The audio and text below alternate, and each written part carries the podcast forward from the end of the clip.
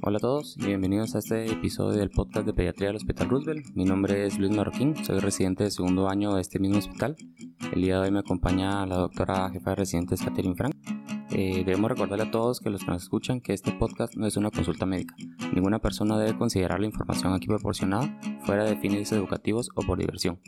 Por favor consulten a su médico si ustedes, amigos o familiares cursan con algún problema clínico y profesionales y estudiantes de medicina, les recomendamos que todo lo que se hablará debe considerarse una opinión. Ustedes deben evaluar todo lo que se diga y formarse su propio criterio clínico.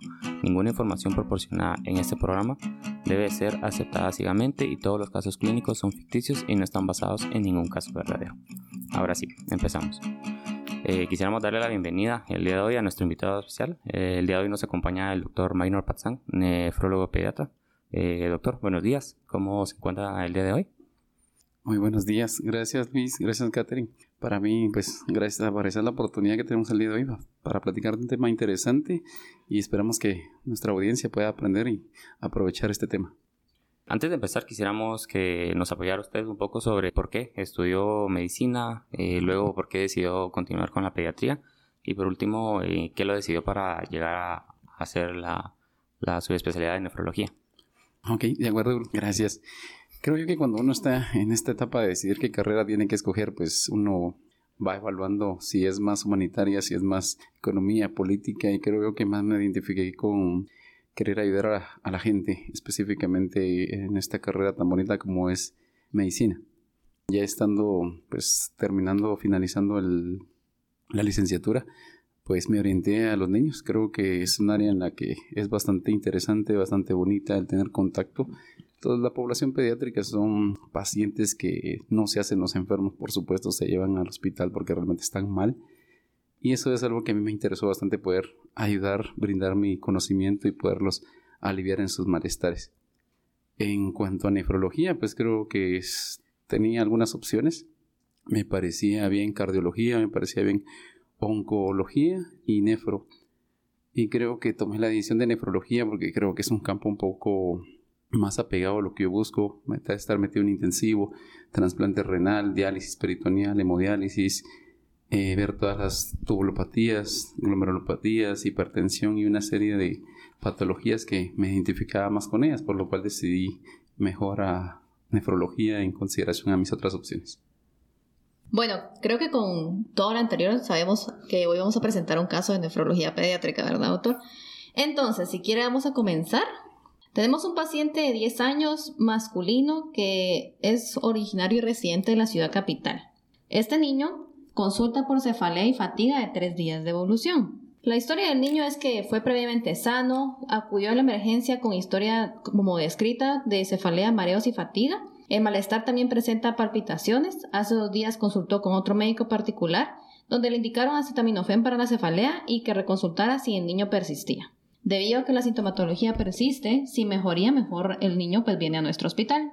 Como los antecedentes, el nene pues fue producto de cesárea eh, por taquicardia fetal aquí en el hospital Roosevelt, con un parto a término sin complicaciones, eh, pesó 7 libras 9 onzas. Nutricionalmente tiene una dieta balanceada con sodio normal, Come frituras eventualmente. Entre sus antecedentes médicos y familiares podemos encontrar. Su papá falleció cuando el paciente tenía dos años de edad por un accidente cerebrovascular. El papá tenía 28 años de vida y tenía diagnóstico de hipertensión arterial y eh, un tío materno con enfermedad renal crónica. Tuvo tres episodios de faringoamigdalitis, dos de otitis media aguda y una intoxicación alimentaria. Al evaluar al paciente, pues no se refiere a ninguna alteración, sin embargo, al evaluar la presión arterial evidencia que está en 130-90. Entonces, para comenzar, Otto, ¿cómo definiría usted presión arterial y cómo calificaríamos la hipertensión arterial en este paciente o en un paciente pediátrico en general? Bien, gracias Catherine.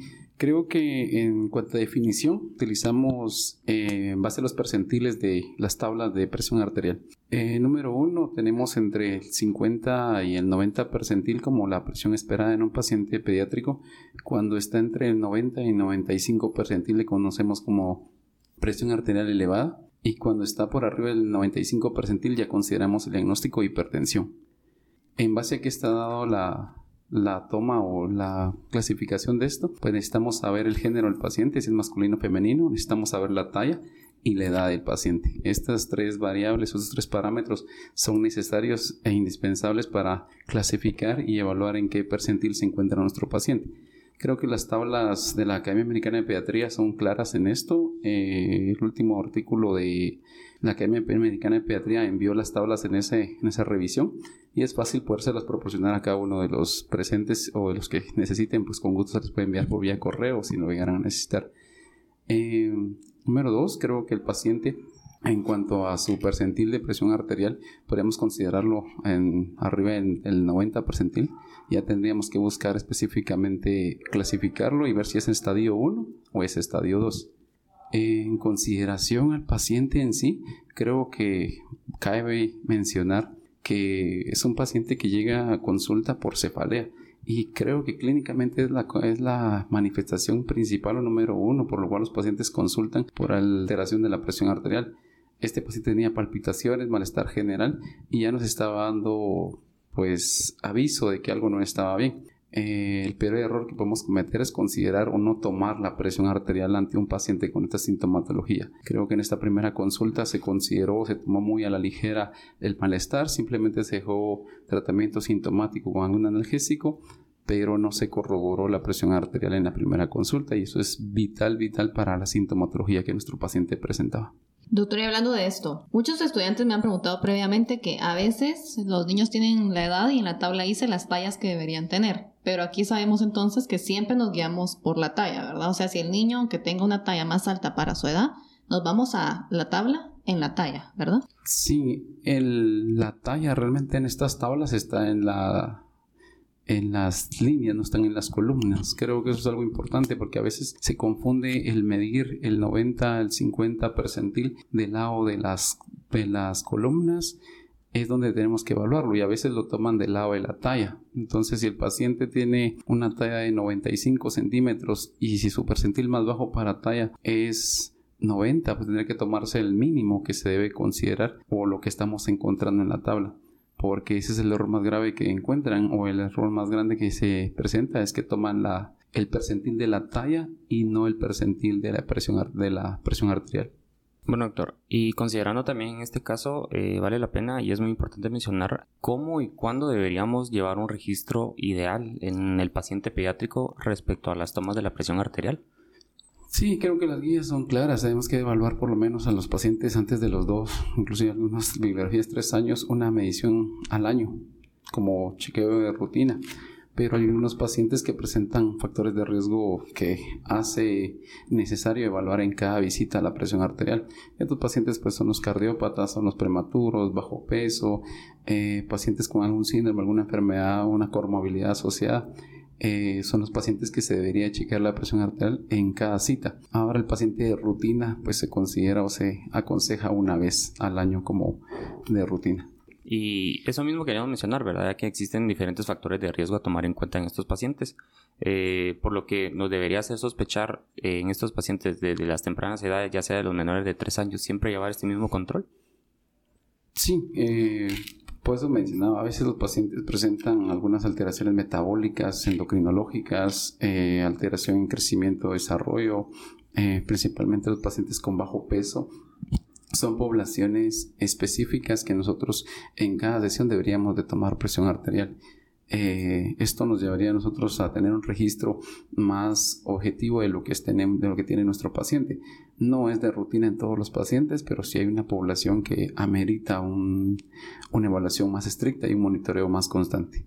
Ok, y sabiendo entonces que nuestro paciente sí padece de hipertensión arterial, ¿cuáles son las intervenciones que tendríamos que seguir y los siguientes pasos para tomar en cuenta?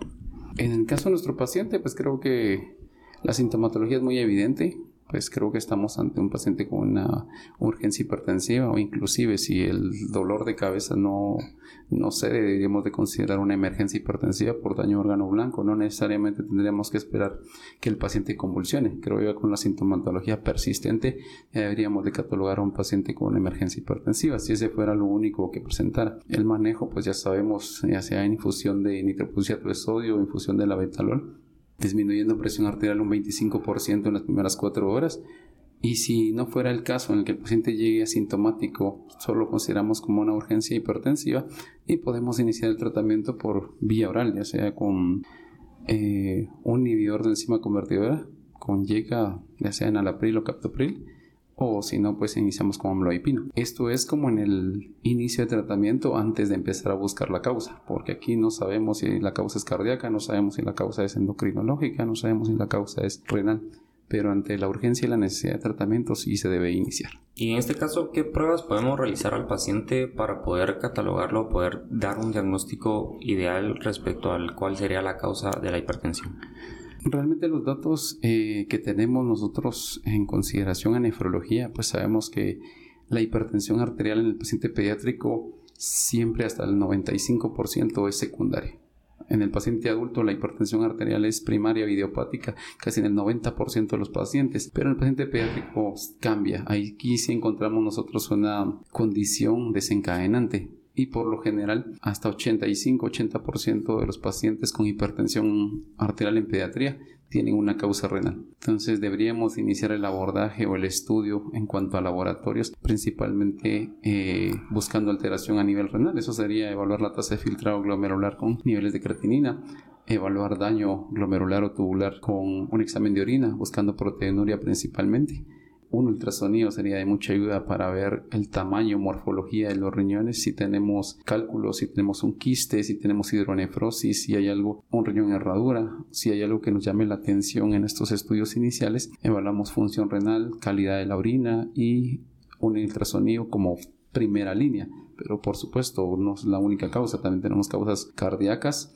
principalmente coartación aórtica, que eso nos obliga a realizar un ecocardiograma y hay causas endocrinológicas que tal vez son menos comunes, pero que uno las va considerando en base a la sintomatología y la presentación clínica del paciente. Bueno, y en caso del paciente, sabiendo que tenemos que hacer todos estos estudios, ¿esto lo puede hacer un pediatra o siempre deberíamos consultar a todas las subespecialidades y tener un manejo en conjunto o lo puede manejar solo el pediatra? Creo que hablando de hipertensión arterial es un tema bastante difícil en cuanto al abordaje. A veces tratamos de justificarlo a nivel renal haciendo estos estudios y no encontramos eh, una causa. Pasamos a hacer laboratorio de segunda línea y tampoco lo encontramos y pasamos a inclusive a ver las causas menos frecuentes y es complicado. Creo que el pediatra, el trabajo realmente del pediatra sería detectar la hipertensión arterial y pedir los estudios de primera línea y ya con eso pues evaluar la referencia a a nefrología o cardiología, dependiendo cuál sea el desencadenante o la etiología de la hipertensión arterial.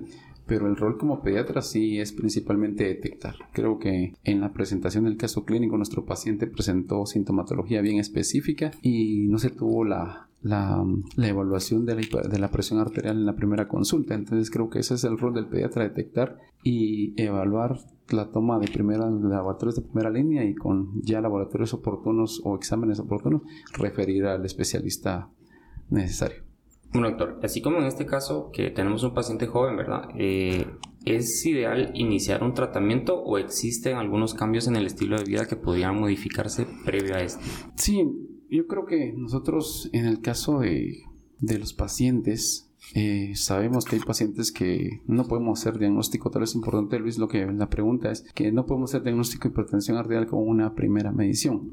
Creo que tenemos que tener tres mediciones en tiempos distintos para hacer diagnóstico de hipertensión arterial. En la primera consulta puede que el paciente llegue con presión por arriba de su 90 percentil, la consideramos como una presión arterial elevada vemos las condiciones del paciente, revisamos la dieta, cantidad de ingesta de frituras, de, eh, de sodas, de sal ketchup, papas fritas y toda esa dieta la evaluamos, vemos la complexión física de nuestro paciente. Si el paciente está en sobrepeso, está en obesidad, pues sí, la primera medida es el cambio de, hábito nutricional, eh, una actividad física para reducir el peso. Eso sería como la primera medida. Si en la segunda, en el segundo control el paciente persiste hipertenso, pues uno ya debe pensar en el diagnóstico de hipertensión arterial y si se confirma con una tercera, previamente uno ha hecho los cambios en consideración a los estilos de vida, hábitos nutricionales, calidad de alimentos, eh, actividad física y no hay cambio, uno ya debería valorar el inicio de tratamiento. ¿Y este tiempo prudente entre cada una de las tomas de presión arterial, cuánto debería de ser o cuánto tiempo deberíamos de esperar para mantener y confirmar el diagnóstico? Pueden ser días, ¿verdad? 48, 72 horas, inclusive una semana. Va a depender de la sintomatología. Si mi paciente está muy sintomático o es frecuente o es intermitente, estos dolores de cabeza, palpitaciones, sensación de malestar general, deberíamos hacerlo pronto. No daría yo más de 48 horas cada, entre cada control. Ahora, si el paciente clínicamente está bien, es muy esporádico, datos de la mamá o el papá que indican que la, la, la cefalea es muy ocasional, pues podríamos tener un poquito más de tiempo para hacer este control de medición de presión arterial. Bueno, en el caso, por ejemplo, de Juan, que le hicimos ultrasonido, se le hizo electrocardiograma, se le hizo ecocardiograma, se le hicieron pruebas tiroideas y todo estaba normal. Me imagino que ya aquí ya vamos directo con el nefrólogo. Entonces, ¿qué estudio extra hubiera hecho usted, doctor? Sí, yo creo que hay dos cosas, Catherine. Uno es saber qué tan alta está la presión arterial.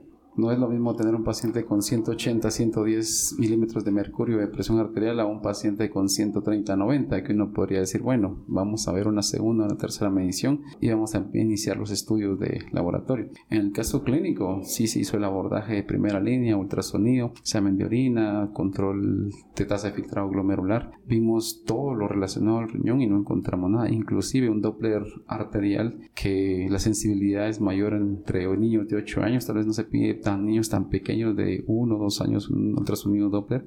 Se agotado eso, se hizo el ecocardiograma. Eh, el único diagnóstico de la autora fue una hipertrofia del ventrículo izquierdo. Se quiso ir del lado de, de endocrinología, se buscaron pruebas, se hicieron pruebas tiroideas e inclusive por la sintomatología clínica no podíamos dejar de pensar en un feocromocitoma conociendo la edad del paciente que estábamos hablando de un niño de 10 años, un feocromocitoma no era un un diagnóstico extraño se tenía que correr, se corrieron metanefrinas y los niveles de metanefrinas estaban completamente normales.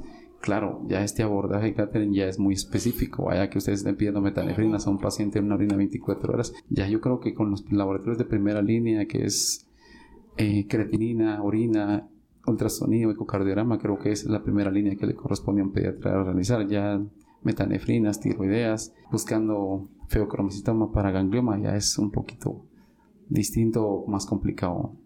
Bueno, entonces, continuando con nuestro caso, em, pues al nene al final se le encontraron cicatrices renales, ¿verdad? Entonces al fin se encontró la causa de su hipertensión arterial, pero la duda aquí sería, ¿cómo se manejaría y si no se hubiera manejado, qué complicaciones tendría el nene a futuro? Bueno, el caso clínico realmente nos llevó, o lo lleva uno a, exprimir todo el conocimiento y todos los laboratorios sabidos y por haber. De hecho, después de Doppler, ultrasonido, ecocardiograma, electrocardiograma, metanefrinas, pruebas tiroideas, eh, se nos estaban acabando los recursos. De hecho, empezamos a medir, a pensar en renovascular. Se realizaron un control de de aldosterona y renina y encontramos una renina alta. La renina alta pues ya nos hizo pensar en algún problema renovascular. Fue por eso que se había hecho el Doppler, pero el Doppler salió normal. Entonces nos quedó una posibilidad diagnóstica que era un reninoma, porque la, nos aparecía en mayor de 500, se hizo básicamente los niveles de renina mayor a 500. Pensamos en reninoma, se pidió la tomografía y no se encontró nada. Entonces nuestra última opción era Tal vez ya las últimas era hacer un centellograma, un DMSA, que es el que nos va a evaluar cicatrices renales y fue lo que encontramos. Tal vez la pregunta puntual sería, ¿por qué un paciente de 10 años va a tener cicatrices renales? Y generalmente las cicatrices renales se, crean o se producen por procesos inflamatorios tipo pielonefritis. Si ha tenido dos, tres pielonefritis, la cantidad, el porcentaje de cicatrices renales van a ser altas. Estas áreas de isquemia o fibrosis donde se dio la lesión tienden a producir altas cantidades de renina y una de las manifestaciones es hipertensión arterial o que el paciente presente proteinuria. Muy bien, doctor. Y en este caso, luego ya todo el diagnóstico, ¿cuál sería el seguimiento ideal con este paciente? En cuanto a la función del riñón, lamentablemente no podemos hacer nada. El riñón funciona, tiene una buena captación, tiene una buena tasa de filtrado glomerular aún. Eh, esas cicatrices renales ya están establecidas como daño, ya no las podemos eliminar. Entonces dejamos tratamiento a largo plazo ya con este paciente. Eh, o la utilización de enalapril, la utilización de amloipino va a depender, la dosis va a depender de cuánto nos tolera el paciente y con una dosis que en el cual mantenga presiones por debajo del percentil 90 en cuanto a la presión arterial, seguimiento por lo menos cada dos meses, eh, seguir dándole, evaluando la función cardíaca en cuanto a la hipertrofia del ventrículo izquierdo ver otras alteraciones en cuanto a dieta principalmente, si el paciente guarda la dieta, si el paciente consume demasiadas sodas, consume demasiada eh, comida chatarra, eso va a ser algo que va a ser más difícil el tratamiento también su actividad física o su complexión física también es algo que debemos de trabajar. Entonces, nutricionistas, pediatras, nefrólogos, eh, un equipo multidisciplinario tendría que estar a cargo de este paciente para evitar mayores complicaciones, principalmente a nivel de corazón, ya que teníamos ya una hipertrofia del ventrículo izquierdo. Muy bien, doctor. Y para finalizar, en este caso, pues no teníamos un daño a órgano blanco con nuestro paciente. Si en dado caso tuviésemos el daño a órgano blanco o la emergencia hipertensiva en este paciente que normalmente tienden a debutar como tal, ¿cuáles serían los pasos a seguir o cuál sería la recomendación? Bueno, yo creo que en el caso clínico el paciente sí tenía manifestaciones clínicas que no habían cedido. Eh, no necesariamente tenemos que esperar que nuestro paciente caiga en como un síndrome convulsivo o una encefalopatía hipertensiva, que posiblemente sí le pueda suceder si no se corrige la presión arterial. Pues viene de emergencias, vemos el ABCD o lo que ustedes hacen el tren de evaluación pediátrica. Si el paciente necesita soporte ventilatorio porque ya viene con una alteración de conciencia, pues se debe asegurar vía aérea, la oxigenación, la ventilación, el inicio de tratamiento pues debemos eh, iniciar, como les digo, con medicamentos eh, descritos o de primera línea para emergencia, emergencia hipertensiva. Acá en nuestro hospital Gracias a Dios tenemos la betalol, que es lo que me gustaría que se recomendara en el uso. Por supuesto, si no hay utilizar eh, de sodio y posterior a ello en 24, en hasta 48 horas que la presión se haya regulado y a iniciar el tratamiento eh, vía oral para que se quede mantenimiento a largo plazo pero sí es importante mencionar que 25% de la presión arterial sistólica debe bajar en las primeras 4 horas y el resto normalizar la presión en las siguientes 48 horas. Ok, doctor, entonces con eso haríamos por concluido nuestro caso. No sé si usted quisiera agregar unas últimas palabras. Pues principalmente agradecer al Hospital Roosevelt, agradecer al equipo Luis, Luis Hernández, Luis Martín, la doctora Caterina Franco, al equipo de, del posgrado de, del Hospital Roosevelt por estas actividades. Creo que es importante seguir motivando, fomentando estas actividades para que si alguien tiene alguna duda, pues pueda revisar este, este audio, que tenga esa herramienta cerca. Ahí por lo demás, para los pediatras creo que tienen que tener ese equipo de presión arterial eh, diferentes manguitos eh, en la primera consulta de no conocer al paciente tienen que tener una primera medición si está bien como mencionamos puede ser hasta el siguiente año de, de, vida pero en la primera consulta sí debemos de tener la evaluación inicial y saber interpretar las tablas como se los dije bien se los podemos mandar o podemos hacer un pequeño tutorial para interpretar las tablas de presión arterial ok bueno, muchas gracias a todos por escucharnos y los esperamos en la próxima sesión del podcast de pediatría del Hospital Roosevelt. Gracias. Gracias. Muchas gracias.